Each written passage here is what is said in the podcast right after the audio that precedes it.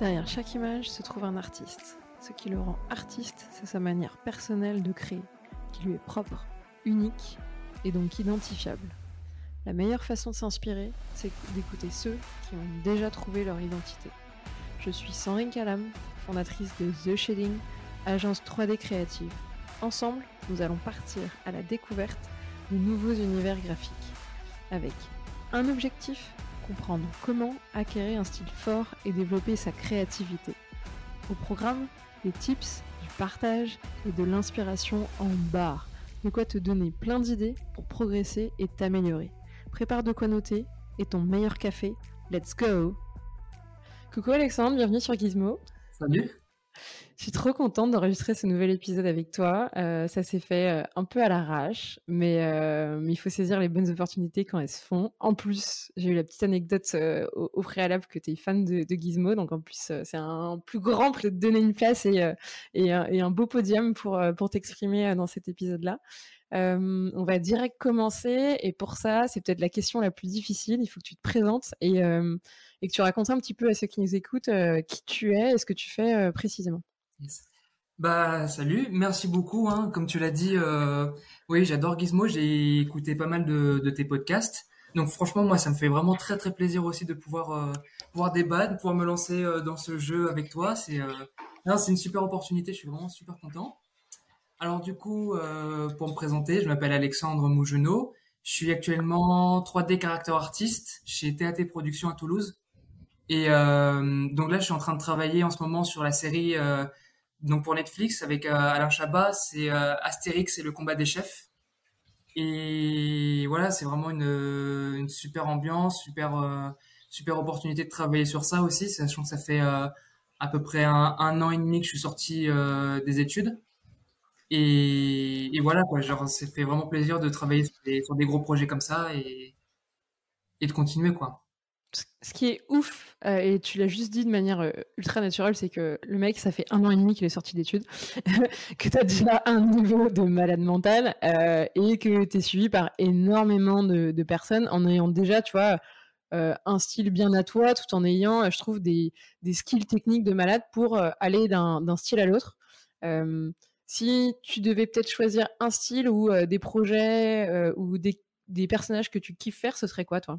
Bah, alors c'est très gentil, je te remercie. Mais euh, c'est vrai, comme tu l'as justement dit, en fait, pour moi, un, un caractère artiste est censé passer d'un style à un autre. Okay. Euh, donc, c'est super d'avoir des styles euh, très très stylisés, très cartoon. Mais je pense que c'est bien de pouvoir varier du style réaliste au style euh, semi-réaliste, au style cartoon, parce que comme on est intermittent du spectacle en France, tu sais, on peut, on, est, on est facilement amené à, à passer d'un projet à un autre. En fait, je peux très bien. Bon là, actuellement à TAT, je suis euh, sur euh, du projet vraiment très cartoon, très stylisé, mais je pourrais très bien changer de, de boîte et aller dans une euh, dans dans une dans une industrie plus réaliste en fait.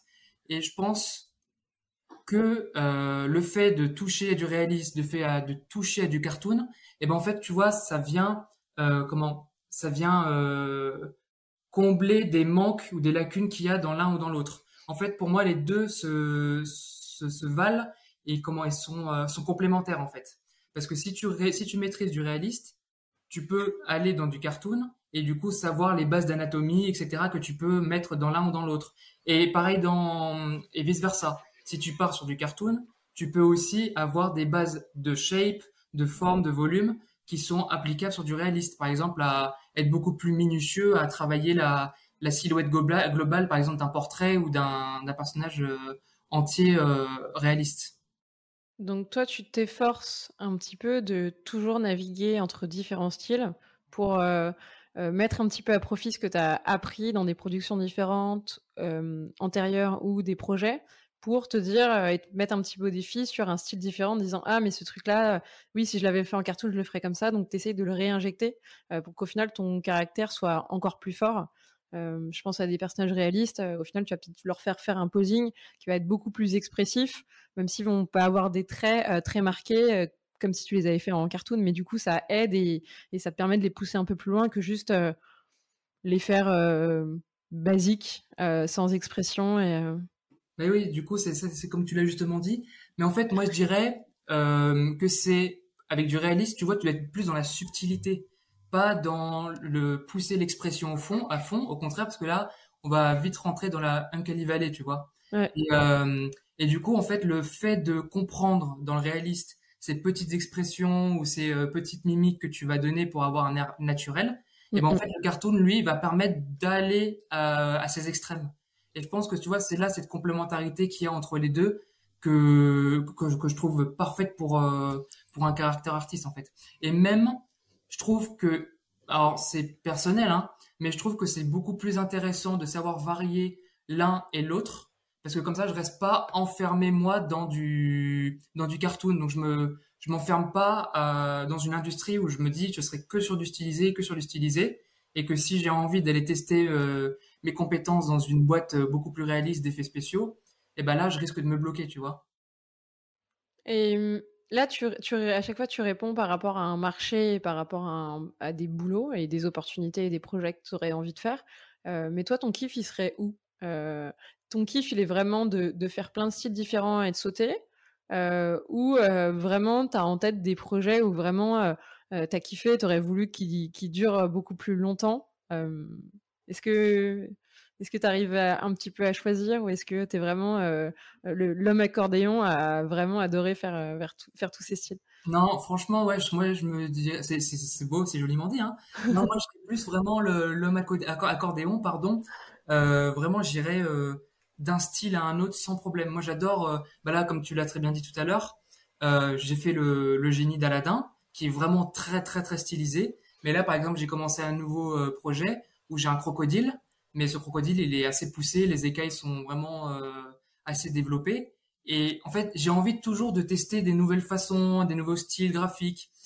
Je suis assez, euh, comment, je suis assez euh, bercé par par le style d'Arkane, par, par Spider-Verse, à essayer des styles un peu plus stylisés dans la 2D, mais ne pas oublier à côté que le réaliste est là et que bah moi j'adore euh, avoir des rides, avoir des écailles, avoir des pores de peau, avoir euh, des comment s'appelle des détails très poussés. Et du coup, tu vois, c'est arriver à avoir cet équilibre entre j'aime le stylisé, j'aime le réaliste et du coup ne pas me comment s'appelle me rester euh, restreint dans un dans, dans, un style en fait. J'adore tout tout toucher. Ok.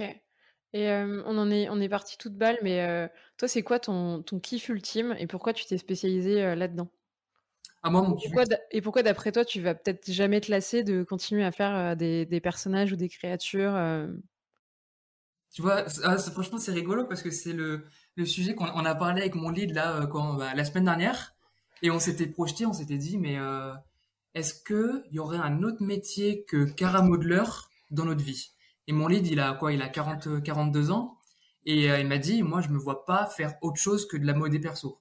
Et moi, je me suis dit la même chose parce que en fait, moi j'ai toujours été, euh, j'ai toujours été dans le, comment s'appelle, dans le, le mood de, j'adore faire euh, rêver les gens, j'adore faire, faire raconter des histoires aux gens.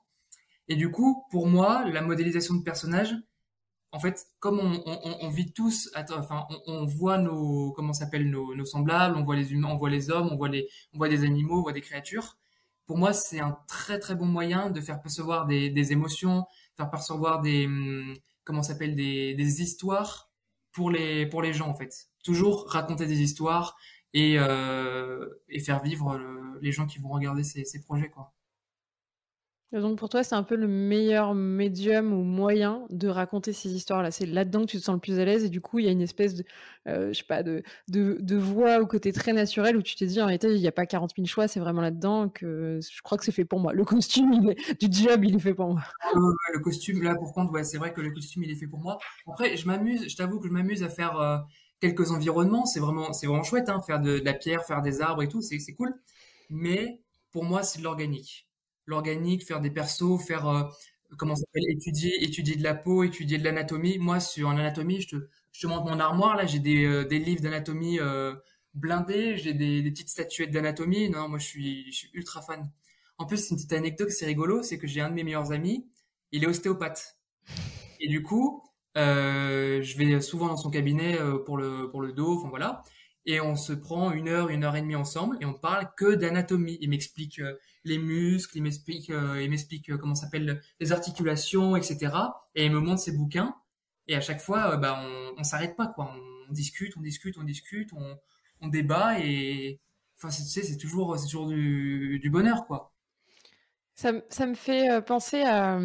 Ça, paraît contradictoire et en même temps, tu vas me dire que ça se complète, mais tu viens de nous dire que tu adores faire des personnages parce que tu racontes des histoires. Donc il y a ce côté, euh, je sais pas, très impalpable euh, euh, et très émotionnel que tu veux véhiculer. Et en même temps, euh, tu as l'air d'être un mec ultra technique qui va très très loin pour bah, faire des personnages ultra fidèles. Comment tu fais coexister les deux, c'est-à-dire l'émotionnel et la technique, pour au final créer des caractères qui vont raconter des histoires? Et pas te bloquer, tu vois, dans le côté euh, j'ai fait tous les muscles, je connais le squelette par cœur et compagnie, et ça reste juste une enveloppe qui est bien remplie avec les bons muscles et tout, mais qui raconte rien, ou à l'inverse tomber dans le penchant de euh, euh, je vais faire des personnages qui vont être vachement expressifs, mais en réalité il y aura toujours un truc qui bloque parce que ils sont mal montés, ils sont sont pas correctement articulés pour que visuellement on y croit. Hmm. Mais non, mais moi je pense qu'au contraire, il n'y a rien de contradictoire là-dedans. Au contraire, c'est au service de l'image. Et euh, le fait de comment s'appelle de raconter des histoires, ce sera toujours au niveau du visuel. On a un travail visuel. Et du coup, il faut toujours penser que c'est au service de l'image, que l'anatomie, eh ben en fait, on n'a pas tous la, même morphologie, tu vois. Déjà juste une morphologie, eh ben ça raconte des choses. C'est une part de storytelling en fait. Et, du coup, non, pour moi, il n'y a rien du tout de contradictoire. contradictoire. Au contraire, c'est des choses qui, qui vont s'assembler, qui vont être au service du storytelling du personnage, et du coup, qui font faire que ça va impacter ou pas le, le spectateur, qui vont se, qui vont se reconnaître euh, dans ce, dans ce personnage, en fait. C'est comme quand tu vas au cinéma, que tu regardes un, un, un film d'animation ou live, que tu vois, je sais pas, imaginons que tu es une personne euh, enrobée ou une personne euh, fine, tu vas regarder un personnage, il a le même, euh, il a les mêmes traits physiques que toi, et ben naturellement tu vas te t'identifier à lui, tu vois. Et ben je pense du coup que l'anatomie, que la technique est au service de l'image pour pouvoir raconter au mieux l'histoire. Et du coup, c'est quoi la question que tu te poses quand tu crées un personnage?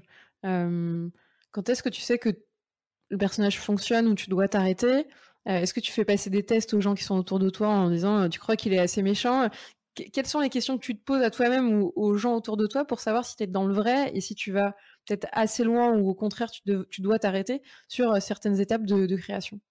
Ouais, ça, ça c'est vrai. Ça, je fais passer des, des petits euh, tests des quiz à des, à des amis. Je leur envoie l'image et je leur dis qu'est-ce que tu en penses? Est-ce que tu penses que là ça réagit bien? Est-ce que tu penses que on comprend bien ce qui se passe, etc.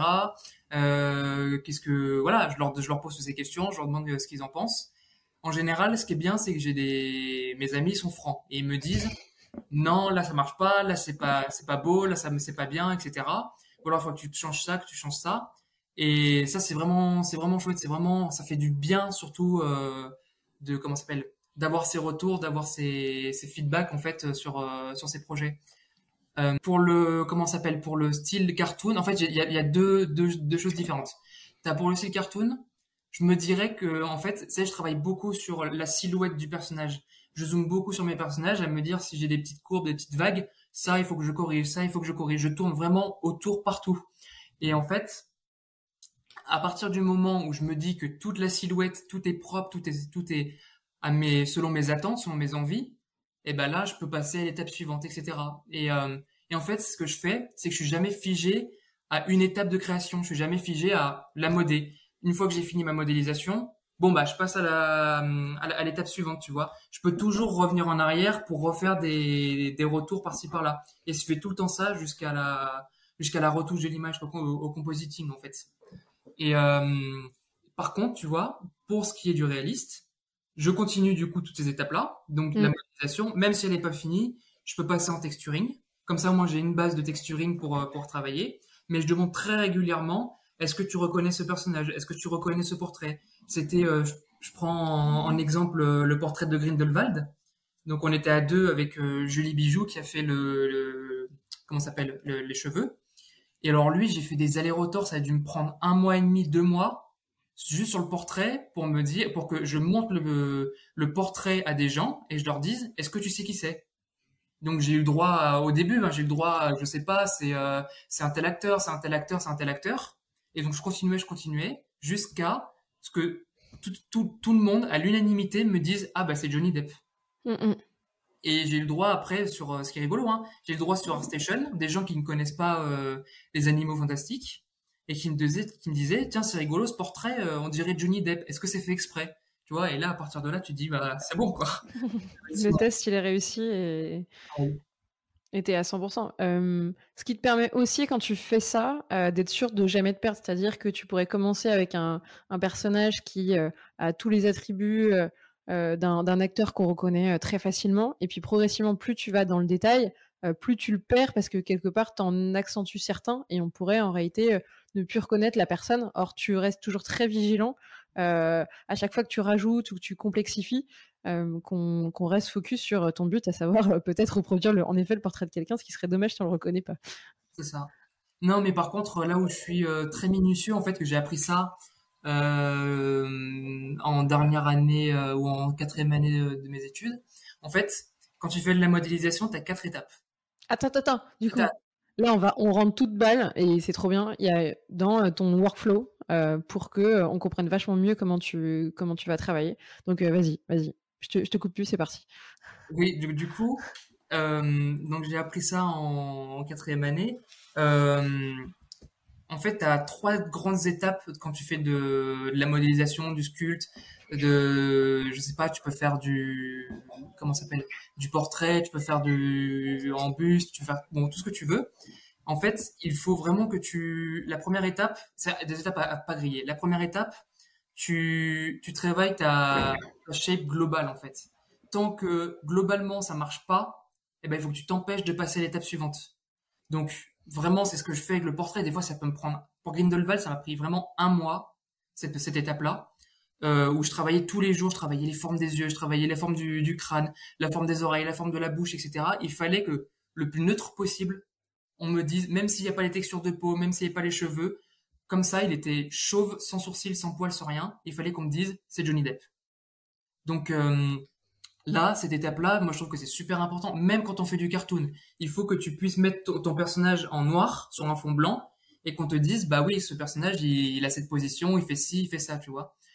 Et euh, ça, c'est très important parce que en fait, le, le problème de quand tu commences à faire de la sculpture, c'est que globalement, bah, tu vas te dire, bah c'est pas très beau, c'est pas très joli, donc tu vas vite rajouter des petits détails, tu vois. Et en fait, plus tu vas rajouter les petits détails, et en fait là tu vas te rendre compte que tu as perdu le contrôle sur euh, sur ta modélisation, sur ton sur ton objet en fait.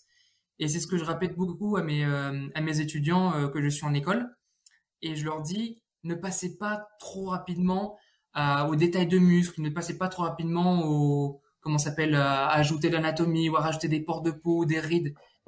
D'abord la silhouette globale, et une fois que vous êtes sûr que tout marche, que tout est propre, Là, vous pouvez passer à de l'anatomie. Là, vous pouvez passer à comment s'appelle un peu plus détaillé. Ne pas pousser vers les portes de peau, c'est beaucoup trop tôt, mais sur euh, comment s'appelle sur des volumes qui vont faire que bah là c'est beaucoup plus beaucoup plus naturel quoi. Euh, et tu racontais que c'est super intéressant ce que tu dis et, et tu mets l'accent vachement sur euh, cette base tant que cette base là on la reconnaît pas et elle est pas ok en réalité tout le reste ce sera juste un cache misère mais quelque part la direction, vu qu'elle est fausse, on ira à nulle part. Donc il faut déjà se mettre sur la bonne voie. Et ensuite, bah, on fait en sorte que c'est une roi royale, on met tous les petits pavés, les belles lumières et tout. Mais déjà, il faut que la route et la direction, elles soient, elles soient calées. Quand tu disais que sur certains projets, tu peux avoir beaucoup plus de mal en fait à, faire cette base-là. Comment tu fais pour t'en sortir quand il n'y a pas une évidence ou en tout cas ça se joue à pas grand chose Tu fais vachement de tests, tu fais des versions, tu vas chercher plus de rêves. comment on s'en sort quand on est bloqué et qu'on, si on se ment pas, on sait que la base n'est pas encore en place. Mais comment on fait pour s'en sortir de cette impasse où euh, tu as l'impression d'avoir tout essayé quoi? Franchement, oui, c'est super intéressant. Ben moi, je recommence. Moi, j'hésite pas à recommencer. Franchement. Je, leur dis, je leur dis souvent à mes étudiants, je leur ai dit, euh, franchement, plein de fois N'hésitez pas en sculpte, on peut toujours revenir aux étapes précédentes, on peut toujours retravailler, il n'y a jamais de perte en fait. c'est comme de la terre, de la terre cuite, tu fais ta, tu fais ta, sculpture, il y a un endroit qui marche pas, tu prends un couteau, tu coupes, hop, tu remodélises, tu reprends, tu refais. Là, c'était sur mon, dernier projet que je suis en train de faire. C'est par exemple, je te donne un exemple, c'est des pattes du crocodile. Je les avais modélisées d'une certaine façon, j'avais tout assemblé, Et en fait, quand je regardais globalement, je me suis dit, punaise, il y a un truc qui marche pas. Ça va pas. Ça marche pas, la silhouette ne marche pas, l'anatomie euh, ne convient pas et, c'est pas bon en fait. Et ben j'ai pas euh, j'ai pas hésité, j'ai coupé les jambes, je suis reparti de zéro.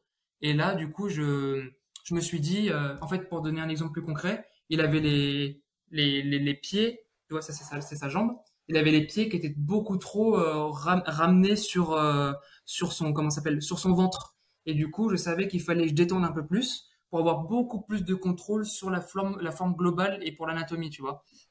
Donc j'ai pas hésité, j'ai coupé, euh, je suis revenu de zéro et, et, à partir de là, tu repars sur une base saine en fait. Donc euh, pas hésiter à faire euh, table rase, remettre la feuille blanche, pas forcément sur tout, mais au moins sur les parties qui marchent pas et c'est pas grave. Faut pas être sentimental, mais, mais, au moins ça aide à repartir sur une base saine et et, pas être juste dans la micro-correction, alors que ça se trouve, euh, c'est déjà dans euh, les proportions qu'il y a quelque chose qui va pas et qu'il faut du coup repartir de, zéro. Tu vois, je donne beaucoup l'exemple de hum, quand tu fais une peinture, en fait. Quand tu fais une peinture, tu n'attaques pas la peinture tout de suite. Tu attaques en général au, crayon, tu fais tes bases au crayon, tu fais tes, constructions.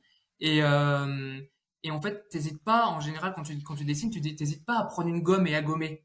Tu vois, et ben en sculpte, pour moi, c'est la même chose quand tu as cette première étape, en fait, il faut voir ça plus comme un crayon. Mm, mm. Tu, n'hésites pas à couper des endroits, à reprendre de zéro pour pouvoir remettre tes, euh, tes, tes, tes, formes initiales, en fait. Et là, à partir de là, tu auras une base saine pour passer aux étapes suivantes. Et quand tu as cette base saine, et ben, en fait, tout coule de source. Euh, pour faire cette base-là, euh, tu as, des croquis euh, sous, la main, tu, dessines aussi, tu as des modèles que tu as fait aussi, tu nous parlais de terre, est-ce que tu as aussi peut-être une miniature en terre que tu as ou tu vas direct dans un logiciel 3D pour euh, commencer à expérimenter et, mettre ces premières formes en place? Oui, alors du coup, bah, il y a des designs, oui, il y a des designs de d'artistes en général que je suis, que je demande bien sûr de pouvoir collaborer avec eux. Et, euh, et, en fait, oui, alors ça dépend des projets. Pour euh, tout ce qui est humanoïde, j'ai mes bases à moi que j'ai faites au, fil des, années, en fait. Et euh, pour tout ce qui était, par exemple, du petit crabe, le, le, petit crabe clémentine, et bah du coup, là, j'étais obligé de tout refaire de zéro. Et mais du coup, en fait, j'hésite jamais à si j'ai des parties d'un corps ou des parties de, enfin des, des objets qui m'intéressaient sur des projets que j'ai fait avant j'hésite pas à les reprendre et à les ramener sur mon projet à moi actuel. Ça, c'est des choses. En fait, quand on est étudiant, je m'en souviens, je me disais beaucoup, ah, c'est de la triche. C'est de la triche, c'est pas bien, il faut tout faire soi-même, il faut savoir euh, tout, euh, tout, euh, tout modéliser. Oui, quand on est étudiant, c'est bien. Mais après, ce qui est cool, c'est qu'en production, par contre, il faut aller vite. Il faut aller vite, il faut trouver des, il faut trouver des méthodes pour, pour aller plus vite, pour fournir des, des personnages. Bon, après, quand c'est un projet perso, on, prend beaucoup plus de temps, on est chill, il n'y a pas de, de souci. Mais ce qui est cool, c'est que cette l'industrie, la production, m'a permis de mieux comprendre qu'en fait, il faut savoir trouver des, moyens pour mettre l'énergie où il faut, en fait. Je vais pas passer euh, un mois sur un perso stylisé à me dire, oh, je vais tout reprendre de zéro, je vais tout recommencer. Et, euh, en fait, je vais, je vais, euh, vais l'emmener, je vais emmener le personnage le plus loin possible. Mais j'ai mis tellement d'énergie avant que bah, après, tu vois, ça peut très bien arriver de plus avoir d'énergie euh, pour la suite. Mm, mm. Et du coup, je pense qu'il faut savoir avoir ses banques de données, avoir ses, enfin, avoir ses, bases, etc., pour pouvoir mettre l'énergie où il faut. Et s'appuyer là-dessus, comme, comme tu l'as très bien dit, pour euh, bah, te mettre le focus sur, euh, sur l'essentiel et pas refaire sans cesse un truc où au final tu sais le faire, ça fait déjà dix fois que tu l'as fait. La preuve, tu as une banque de données de malade, autant la prendre et tu démarres direct. Quoi. Euh, là, tu as vachement parlé de l'étape 1 de la base. Ensuite, c'est quoi la suite? Ensuite, euh, alors je pense que là, c'est là, à partir du moment où ta forme marche, ouais. les de ton personnage sont cool, là, tu peux commencer vraiment le, à placer de l'anatomie. Attention, ça dépend des personnages. Sur le petit crabe, il n'y a pas d'anatomie, je suis passé directement à l'étape 3. Mais par exemple, sur Grindelwald, tu vois, j'avais un personnage qui n'avait pas encore de muscles bien, euh, bien définis. Par exemple, il a fallu que je vienne euh, sculpter les muscles nasaux, euh, le, contour de bouche, euh, etc. Les comment s'appelle les, les, muscles autour des yeux pour froncer les sourcils. Là, tu commences vraiment à donner beaucoup plus d'intention d'anatomie. et pour pouvoir ensuite passer à, l'étape suivante une fois que l'anatomie te, te paraît convenable. Si tu montres par exemple un portrait à quelqu'un et qui va regarder, qui va te dire ouh il y a des trucs qui me qui me perturbent, je sais pas, il y a une bouche bizarre, il y a un nez bizarre, il y a des les yeux c'est bizarre, tu vois. Là, tu restes sur cette base, sur cette partie-là, sur la deuxième partie, et tu continues à bien retravailler ton anatomie pour que quand tu montres à quelqu'un, on te dise bah oui, bah c'est un, c'est un homme quoi. tu vois, juste ce, bah c'est un homme quoi. Et bah pour nous c'est un très très beau compliment. Pour eux, ça m'arrive souvent de me de le dire à, mes frères quand je leur montre mes projets. Je leur dis qu'est-ce que t'en penses? Ils font bah oui, bah c'est un homme quoi. Qu'est-ce que je te dise? Ben non, au contraire, moi c'est un compliment que tu me dis juste c'est un homme. Qu'est-ce que je te dise? Bah c'est parfait quoi. C'est cool, c'est que c'est sur la bonne voie. Tu vois, c'est que même quelqu'un qui n'y connaît rien en 3D, et ben en fait, pour lui, ça paraît euh, logique, lucide. Il doit y avoir une évidence à ce moment-là sur euh, ce que tu es en train normalement de, sculpter. Euh, donc là, en l'occurrence, la nature, humain ou plutôt créature ou plutôt animal. on n'en est pas à encore le reconnaître. On en est juste à identifier la nature de ce que tu sculptes. Si, tu es censé quand même le, tu es censé le reconnaître dès la première étape. Parce que si je fais qu'est-ce que je peux si je fais un rhinocéros et que je me dis qu'à la première étape ça ressemble à, ça ressemble à un crabe voilà il y a un problème tu vois il faut si si dès la première étape il faut commencer à reconnaître le le personnage ok euh, mais du coup quand tu vas un peu plus là dans le détail tu nous parlais des yeux et de la bouche euh, c'est que tu vas affiner un peu plus euh, la spécificité ouais. en profondeur dans les détails en fait tu vas pas encore dans les portes de peau, dans les rides. On n'est pas encore là. Tu vois, c'est juste te dire que visuellement, anatomiquement, ça tient la route. Euh, sous toutes les formes, du coup. Pas juste euh, de, face ou, sur un plan, tu vas faire en sorte que vraiment on puisse euh, l'exploiter de, de, vraiment de 360. Exactement. Parce que en fait, ce qu'il faut bien faire attention en 3D, c'est ce qui est hyper différent de la 2D. En fait, la 3D, si tu tournes dans, dans tous les angles du personnage, tous les angles du personnage, et ben en fait tout marchera. Si ton profil marche, ton trois quarts marche, ton ta face marche, et ben tu sauras que tu pourras le, le, cadrer, le filmer dans tous les sens. Ce sera cool. Et en fait, ce qu'on a de un petit peu plus compliqué, je dirais aussi, c'est qu'en fait on a des de la lumière. Et si par exemple, tu vois, je le prends que de face, mais que je prends de profil, il y a des creux bizarres, il y a des trucs qui sont chelous euh, sur euh, sur le, le visage du personnage. De face, ce sera cool. Mais par contre, les rebonds de lumière sur les côtés, euh, là, ça va être, ça va être bizarre, ça va attirer l'œil et, et c'est là qu'il y aura un, tu vois, il va falloir revenir à une étape avant pour corriger ça. Donc là, ce que tu nous dis un petit peu, c'est que tu travailles aussi avec la lumière pour au final mettre en avant des, des choses que à l'œil nu, et je mets des gros guillemets, euh, juste en tournant dans un viewport, euh, tu n'aurais pas saisi et qu'en fait la lumière va traduire les volumes autrement que juste par la propre perception de ton œil. Exactement. Et donc accentuer des fois certains défauts que sinon tu n'aurais pas vu ou pas à cette étape-là. Quoi. Exactement. Moi en général, euh, quand j'ai ces problèmes-là, ça arrive et, beaucoup ici, tu vois, sur les côtés du, sur les côtés du crâne. Et en fait, ça m'arrive des fois de trop creuser les, les tempes. Et, euh, et, quand je me retrouve à mettre de la lumière, tu vois, mon personnage, il n'a pas encore les pores de peau, hein, il est brut, comme ça, je le mets dans, dans Maya, je le rends, et je me retrouve avec euh, ici un creux qui, qui, qui m'attire tout de suite l'œil. Tu vois, quand tu places des lumières, quand tu places des, hum, comment s'appelle, même des HDRI, etc., tu vas vite voir, il y a des endroits qui vont t'attirer l'œil et qui va te dire, oula, euh, là c'est bizarre. Tu vois, mais c'est naturel parce que comme on a, on, on, on voit des humains tous les jours, et ben du coup les défauts vont nous paraître, vont nous sauter aux yeux directement en fait. Ouais. Euh, tu nous as parlé de Maya, donc tu bosses sur ZBrush, j'imagine? Ouais, au niveau des logiciels, ouais. En Sculpt, je suis sur ZBrush. Euh, ben, en général, pour les projets perso, là, moi, je suis sur Maya Arnold. Mais par contre, au travail, on est sur 3ds Max Vray. Donc tu fais la bascule entre les deux, tu t'amuses. Et donc, à chaque fois que tu sculptes sur ZBrush, tu envoies sur Maya ou sur 3DS, euh, tu regardes avec les lumières et t'enchaînes comme ça les allers-retours. Ah ouais, tout le temps. Euh, tout le temps. J'ai tout le temps, tout le temps les allers-retours à toutes les étapes. Donc, ces premiers, ces premiers sculptes dans ZBrush, etc. Une fois que j'ai ces premières étapes, deuxième étape qui sont faites, je vais dans, dans Maya, je, je fais des, euh, juste un petit light, un petit light rig que je regarde si tout va bien, etc. Je repasse dans ZBrush pour corriger. Je passe à l'étape suivante et une fois que tout est bon, que j'ai ma topologie qui est, qui est toute prête, toute propre, Et ben là, par contre, je sais que je pourrais commencer à faire une première passe dans Substance Painter pour, pour avoir ces premiers tests de, de texture. En fait, là, c'est pas des textures définitives, c'est juste une base, tu vois, pour éviter de me retrouver avec un shader uni, me retrouver avec un, un une barbe à papa en fait au, au rendu quoi. Une barbe à papa.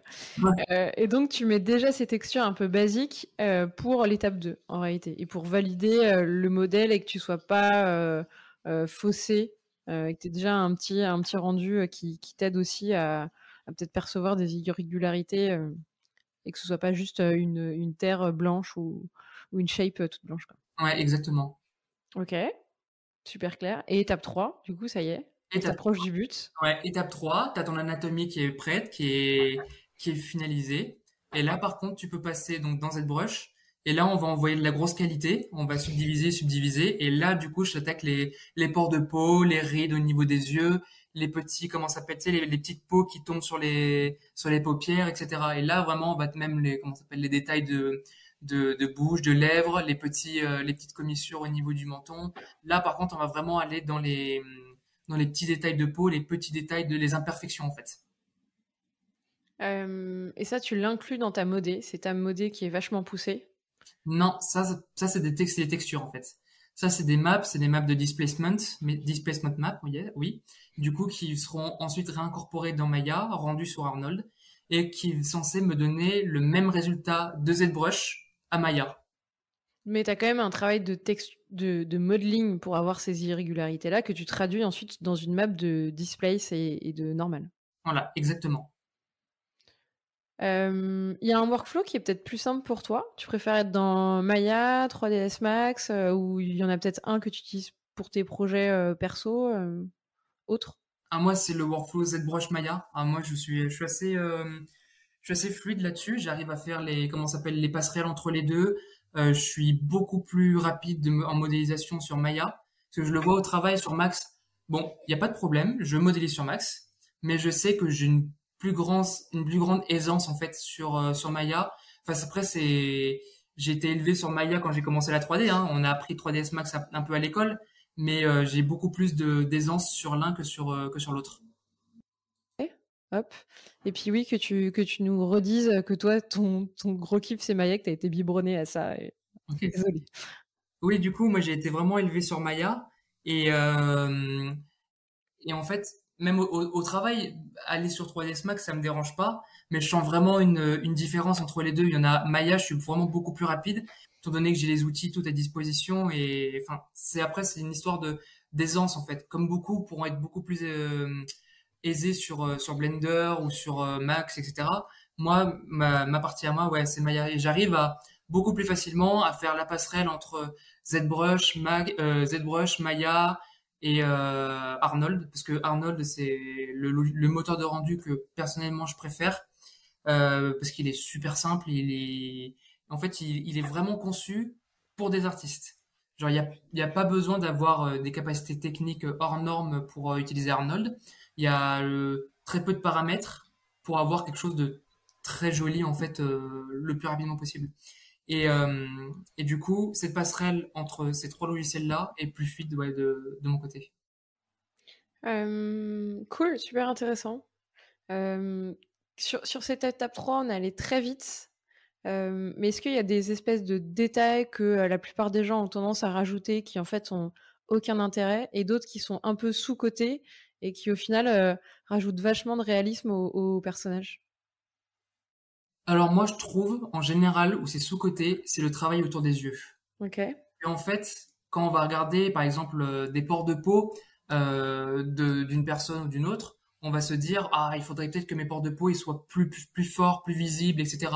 Alors que si on a des pores de peau qui sont un peu moins visibles au niveau des joues, au niveau des pommettes, etc. Ça, ça choquera toujours moins que quand on travaille moins les yeux en fait. Pour moi, comme on regarde tout le temps les gens dans, leur, dans les yeux, et eh ben en fait, on a toujours ce, petit souci du détail sur euh, le regard. Comme on dit souvent, les yeux en fait c'est le c'est le miroir de l'âme, c'est la fenêtre de l'âme et du coup, euh, en fait, si on n'arrive pas à avoir cette petite lueur, cette petite brillance dans les yeux ou même ces petits détails de, de petites rides, etc. autour des yeux, pour moi, là, il peut y avoir un raté, oui. Il peut y avoir un raté. C'est pareil, c'est là où je vois énormément d'erreurs au niveau des sculptes. Tu vois, c'est les petits détails pour le, creux des, narines ici, en fait. Je vois souvent des narines qui se confondent avec les, avec les joues, qui se confondent avec les pommettes. Et là, tu peux te dire, ah, moi, je, regarde, tu vas voir en miroir, moi, j'ai pas un nez comme ça, ça se, ça se creuse un peu plus, j'ai la peau qui vient un peu plus sur, euh, sur, euh, sur cette partie-là. Ou pareil pour la, pour la bouche, tu vois, il y a des muscles ici qui existent, qui servent et qui sont forcés, qui sont la, plus, la plupart du temps qui sont oubliés en fait. Des muscles triangulaires ici, qui en fait, je me retrouve souvent avec euh, des, euh, des creux là. Il y a des creux et du coup, vite tu vas, te, tu vas pouvoir te dire, il y, a un, il y a quelque chose qui dérange, tu sais pas quoi, mais ça peut être ces petits détails là en fait. À chaque fois aux, aux, différentes jointures, que ce soit bouche, nez, les yeux, euh, en réalité, c'est là où de nouveau, euh, bah, il y a un volume qui doit se traduire et qui est un peu oublié ou où il n'y a pas un point d'intention qui est assez important.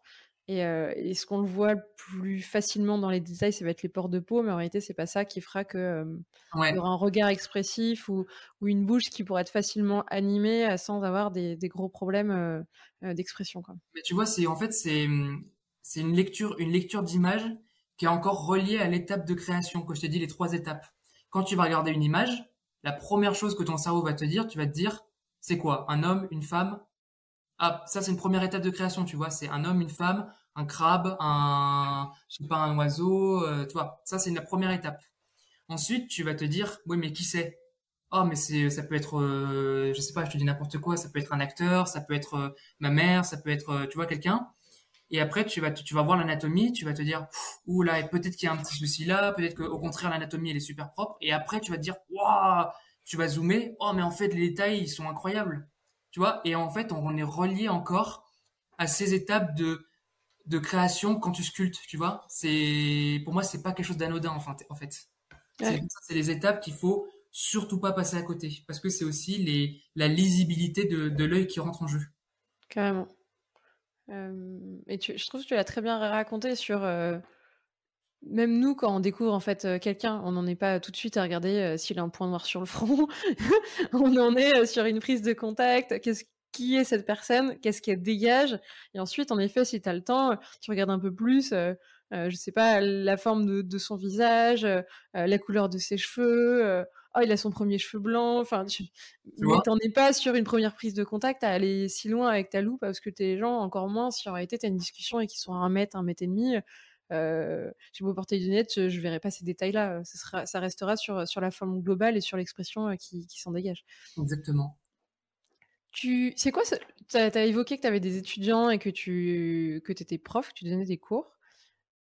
En fait, je suis, je suis intervenant, oui. Ok. Ce serait quoi le, c'est quoi le plus gros conseil que tu donnes à tes étudiants euh, s'ils doivent en retenir euh, qu'un euh, après ton, ton intervention, parce que tu ne seras pas forcément euh, derrière eux tout le temps, qui, toi, t'as peut-être aussi donné un déclic et, fait comprendre quelque chose dans la, dans la fabrication de, de personnages? J'interromps l'épisode 30 petites secondes pour te dire de ne pas oublier de nous lâcher un like ou une note sur ta plateforme préférée. Tu connais la chanson, ça nous aide énormément à faire connaître le podcast à un maximum de personnes. Allez, on reprend. Tu m'as dit un conseil, moi il y en a deux que je leur dis tout le temps, tout le temps, et je leur répète à chaque fois. C'est euh, la première, ne grillez pas les étapes. Il faut surtout pas griller ces étapes parce que là, bah, ça fait euh, 40 minutes qu'on débat sur, sur ces étapes-là qui sont vraiment très importantes et surtout pour la lisibilité d'une image. Et, euh, et la deuxième, surtout, il faut pas avoir peur. Parce qu'en fait, avoir peur de sculpter, avoir peur de passer à une étape suivante ou avoir peur de, de continuer dans le, dans la modélisation, dans le sculpte, tu vois, c'est un très bon frein pour ne pas, pour ne pas évoluer, en fait.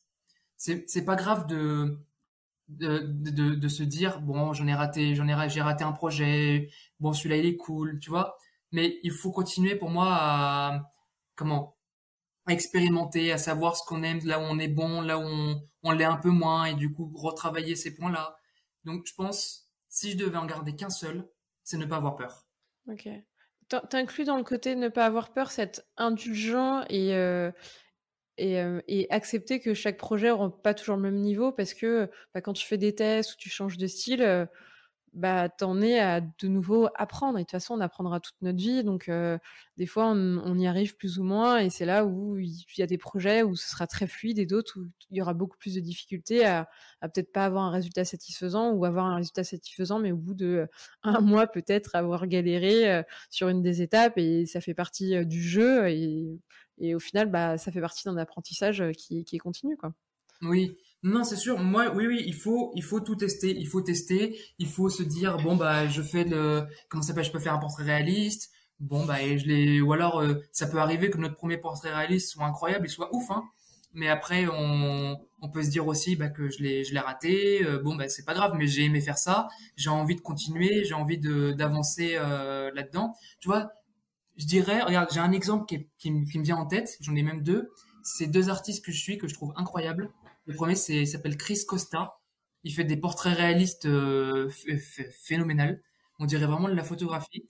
Et quand tu regardes son, son Station que tu descends euh, dans ses premiers projets, tu, vois que le, il avait, expérimentait quoi. Il, était en train d'apprendre la 3D, il était en train d'apprendre l'anatomie, et que tu regardes maintenant les projets qui, qui sortent, les masterclass qu'il donne et même les films sur lesquels il bosse, je te dis mais c'est, monstrueux, c'est ultra fort quoi. Et c'est le même, c'est euh, Sefki Ibrahim, qui, qui au début ses projets étaient cool, tu vois, mais il y c'était pas euh, incroyable. Alors que là maintenant il sort euh, Jackie Chan, il sort, euh, il sort comment s'appelle le Jim Carrey, mais moi à chaque fois je regarde je, je montre ça à n'importe qui, on me dit bah c'est la photographie, tu, tu montres quoi? Mais non non, et après je montre l'image après, c'est de la 3D, tu vois, et pourtant, ça fait quoi? Ça fait, euh, je sais pas, ça doit faire 10 ans qu'il doit être dans l'industrie, que les deux, même plus, qu'ils sont dans l'industrie. Donc, c'est pour ça, ne pas avoir peur, il faut... Euh, la 3D, c'est super long à, apprendre, c'est super long à, maîtriser, et genre, c'est pas en sortant d'école que tu, tu auras un, un niveau comme Chris Costa ou Sefki Ibrahim, tu vois. Mais euh, c'est pour ça, ne pas avoir peur, et surtout, savoir être indulgent, ça c'est sûr. C'est sûr. Toi, tu mets le focus où aujourd'hui sur euh, ton apprentissage et qu'est-ce que tu as envie de, de mieux euh, maîtriser ou sur quoi tu as envie de, de, t'améliorer? Euh, Là, pour l'instant, ouais, j'ai bien envie de m'améliorer sur des créatures. J'essaie en ce moment d'apprendre l'anatomie des l'anatomie du vêtement, l'anatomie des plis. Parce que je t'avoue que c'est un quelque chose que j'ai encore un peu du mal, que je j'aime. Il y, y a, cette facilité d'aller dans Marvelous, de faire de la simulation dans Marvelous. Mais je t'avoue que j'aime bien comprendre, j'aime bien avoir la maîtrise sur mon, sur mon sculpte. Et j'essaie d'apprendre cette anatomie de pli, euh, comment s'appellent les, les créatures, parce que les créatures, quand même, c'est, je trouve que c'est encore autre chose que l'humain. Tu vois, c'est vraiment deux, deux choses à part. L'humain, c'est une anatomie qu'on connaît tous, que c'est la, une, une, des anatomies qui est le plus facile à, comment s'appelle, à savoir si ça va ou si ça va pas. Alors que la créature, il faut quand même avoir quelque chose qui tient la route. Euh, et c'est au niveau au niveau des détails, c'est pas aussi simple que euh, mettre des ports de peau, que mettre des rides. T'as, par exemple, sur un dragon, t'as des écailles à gérer, t'as des pics, t'as des dents, t'as des griffes, t'as des ailes qui doivent bien s'attacher avec le corps. Enfin, c'est, c'est encore une autre, euh, une autre, une autre façon de penser, un autre moyen de, de travailler, quoi. Ouais. Et puis, il y a encore, encore plus de sous-catégories comparé à l'humain où, bon, ils sont à peu près tous montés pareil. Donc, euh, donc là, déjà, tu maîtrises déjà une bonne catégorie, mais il y en a en fait plein d'autres qu'on va mettre dans l'énorme nom de créatures, mais, euh, mais où euh, tu as encore beaucoup d'anatomie et de squelette à, comprendre et, à creuser. Et, ta bibliothèque, je pense que va prendre cher avec tous ces nouveaux bouquins qu'il va falloir euh, acheter pour, euh, pour comprendre en détail euh, bah, leur structure et leur anatomie. Mais après, ce qui est cool, c'est que quand même, on a une structure anatomique qui n'est pas exactement la même, mais il y a une base qui, qui est commune en fait. Donc tous les animaux ont, une épaule, ont un, bras, un, un avant-bras, tu vois des des des, des comment des pectoraux, euh, c'est bien. Du coup, ça c'est je trouve que l'humain c'est aussi une bonne base et te dire qu'en fait sur une créature, il faut qu'il y ait des pectoraux, il faut qu'il y ait euh, des deltoïdes, il faut qu'il y ait des biceps, etc. Ça, tu vois, c'est toujours des choses qui qui viennent en accord l'un avec l'autre. Ouais, que tu recommences pas de zéro quand tu t'intéresses à comment au, squelette d'un rhinocéros, par exemple. Tu peux mine de rien, te regreffer au squelette d'un humain, même s'il y a beaucoup de choses qui sont à changer et tu, vas l'adapter. Mais dans, dans, la structure globale, tu as au moins ce, ce, ce réflexe-là. C'est ça, exactement. Euh, du coup, est-ce que ce serait un conseil que tu donnerais à des gens de dire euh, explorer l'humain à fond et derrière euh, les créatures seront plus évidentes Ou il n'y a pas d'ordre? Intéressez-vous euh, aux dragons à fond et après vous intéresserez aux autres catégories si vous avez vraiment compris comment ils s'articulent, ça vous aidera Ou pas? Bah, en fait, il n'y a pas d'ordre. Il y a les, c'est selon ton, ton feeling. Tu sais, il y a aussi le, le comment s'appelle le métier de créature artiste des gens qui s'occupent de faire uniquement des créatures, qui je trouve ça incroyable, hein, parce qu'à chaque fois les créatures que je regarde sur ArtStation ou, ou même que tu regardes euh, Game of Thrones, euh, les Marvel, etc., etc. Hein, c'est toujours, euh, c'est toujours incroyable, c'est toujours phénoménal, quoi. Il y a une, une connaissance de, de la motricité qui que tu arrives en fait à appliquer à une créature, à, à un truc qui n'existe pas, ou à un dragon, ou je sais pas, un truc qui vient d'une autre dimension. Et enfin, chaque fois, je trouve ça fascinant, quoi. Mm -mm. Donc, et tu pour je dirais, il n'y a pas, il a pas d'ordre, il n'y a pas de, comment s'appelle, il n'y a pas de, d'obligation de, connaître d'abord l'humain, puis la créature, ou la créature, puis l'humain. Je pense que c'est selon l'envie de chacun, en fait. Et surtout, si tu as l'envie, bah, tu iras peut-être un peu plus en profondeur et tu iras, fouiller. Et donc, bah, ça fera des bases solides qui aideront euh, par la suite essayer de survoler tous les sujets euh, sans vraiment s'y intéresser. Au final, euh, bah, tu vas peut-être pas apprendre des bases assez solides pour euh, derrière attaquer des sujets euh, euh, d'une manière bien structurée avec cette base que tu as décrit qui permettent de, bah, de faire des, des, personnages ou des créatures réalistes ou cartoon, mais qui, mais qui tiennent la route. Quoi. Mm. tu nous as parlé de l'anatomie des plis. C'est la première fois que j'entends cette formule qui, au final, je trouve très explicite parce que rien que dans les plis, bah, il y a encore quelque chose qui va se dessiner, ou en tout cas, on va croire à un tombé de, de, robe ou, ou, de veste. Si en effet c'est bien pensé, tu nous as dit je veux pas tomber dans la facilité Marvelous. Est-ce que tu peux un tout petit peu le, le détailler? Qu'est-ce que d'après toi tu peux apporter en le sculptant toi-même que dans Marvelous tu ne trouverais pas? Bah déjà, tu as du contrôle parce que tu vas décider les plis que tu veux mettre. Euh, là où je pensais, tu vois, c'est euh, si jamais j'ai envie d'avoir des plis, très stylisés avec des, comment s'appelle des des arêtes, que ce soit sharp en fait, Marvelous il va pas te le donner. Marvelous il est basé sur des physiques réalistes. Alors que moi, si demain j'ai envie de faire un un perso avec euh, des plis, bon, il y a y a une anatomie de plis qui est comment s'appelle, qui est suivie, mais je veux que ces plis soient stylisés Marvelous me ne va pas me l'offrir ça. Donc du coup, il faut savoir quand même avoir un, contrôle sur euh, sur son sculpte. Si tu perds du contrôle, bah du coup, ça peut se ressentir à la fin que le, sculpte n'est pas maîtrisé ou qu'il te manque, euh, il te manque, va manquer quelque chose en fait. Il va manquer ce petit truc à la fin où tu vas te dire ah ouais ça c'est stylé. Ou ça se trouve, ces plis seront justement pas dans le dans l'ADN du reste de ton personnage. Si ton personnage est peut-être très dur, très stylisé, et qu'en fait son vêtement est euh, certes réaliste, mais un peu plat et a pas autant de caractère, c'est là où ce que tu racontes, tu vas raconter en fait deux histoires dans la même image, et il y aura pas cette cohérence que tu veux quand tu vas dessiner tout le look en fait euh, d'un personnage. Exactement. Euh, Est-ce que pour autant ça peut être une base où tu, du coup ça va te donner un drapé et derrière tu, tu le resculptes euh, derrière ou tu te dis je veux vraiment pas Marvelous, je fais tout dans, dans ZBrush Non, non, ça, serait te mentir si je te dis que j'utilise pas Marvelous. si, si, bien sûr, ça peut être une base. En fait, il faut toujours voir Marvelous ou ZBrush ou Maya comme des outils. Tu vois, c'est des outils qui sont au service de ton image, au service de ta création. Et du coup, ce serait bête de ne pas utiliser Marvelous comme base. C'est comme si je te disais, je veux faire un portrait super réaliste, mais sans ZBrush. Et du coup, euh, là, il y a, il y a un petit souci, enfin, ou alors euh, c'est possible, hein, mais par contre, ça va prendre beaucoup plus qu'un mois et demi, je pense. Donc, euh, donc oui, oui, si utiliser Marvelous en base pour avoir un drapé, pour avoir quelque chose, bien sûr, évidemment que c'est super intéressant. Mais moi, je te parlais plus dans dans l'idée que si j'ai un perso très réaliste, très très dur, comme tu dis, je vais pas lui mettre un drapé ultra réaliste sachant qu'il peut avoir le, la, le comment s'appelle le la tête d'un personnage d'Arkane, tu vois. enfin, sur Arkane, ça m'étonnerait qu'ils aient fait euh, la simulation de Marvelous et ils s'est dit, ils se sont dit, je veux une simulation ultra réaliste. Tu vois, c'est toujours selon le besoin et la demande du projet en fait. Et tu mets les outils au service de ce que tu veux créer et tu t'appuies dessus, mais derrière, il y a quand même cette passe où tu veux être 100% en maîtrise de ce que tu veux raconter. Et donc, bah, pour ça, il faut que tu aies le contrôle et que ce soit toi qui décides euh, où tu veux mettre les plis, comment va tomber le vêtement et à quoi il va ressembler. Ouais, et du coup, c'est dans la même optique que euh, si jamais tu mets une cicatrice à un personnage, tu vois. Tu n'auras pas du tout la même façon de raconter une histoire si tu lui mets une cicatrice euh, sous le bras ici que tu verras pas parce qu'il y a la manche, il y a une cicatrice euh, en plein milieu ici, tu vois. Mm, de pirate, ouais.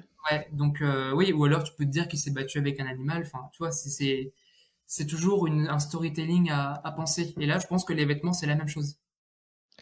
Euh, cool. Est-ce que tu as d'autres choses à rajouter là-dessus sur, sur ton workflow ou, la suite de toi, comme dans ton, de ton process de, de création, ou, ou on est pas mal sur cette partie-là?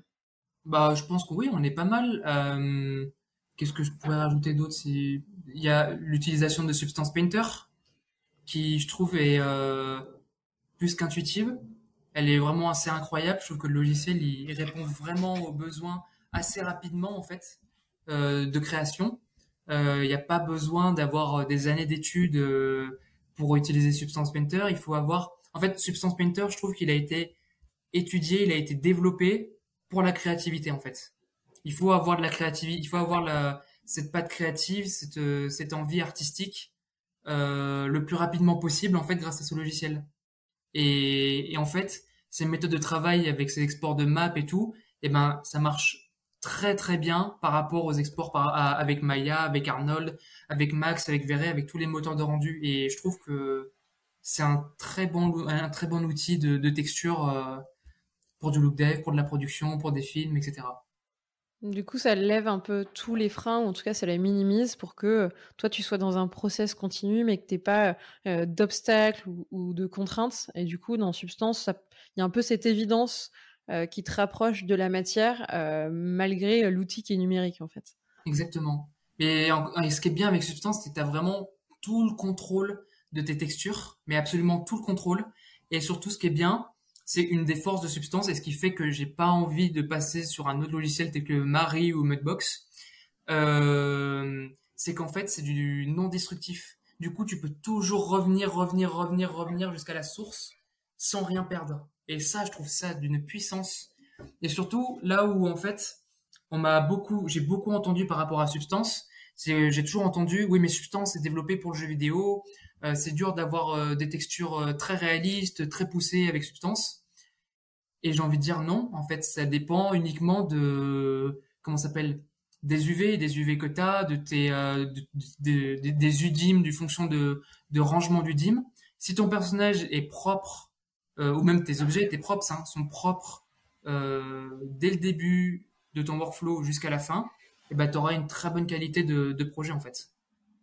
Et, pour le coup, le côté non destructif, ça, toi, t'alimentes dans aussi bah, la manière dont tu bosses. C'est-à-dire que si tu veux revenir à l'étape 2, à l'étape précédente, euh, tout ce que tu as fait sur Substance, tu n'as pas à le, mettre en l'air.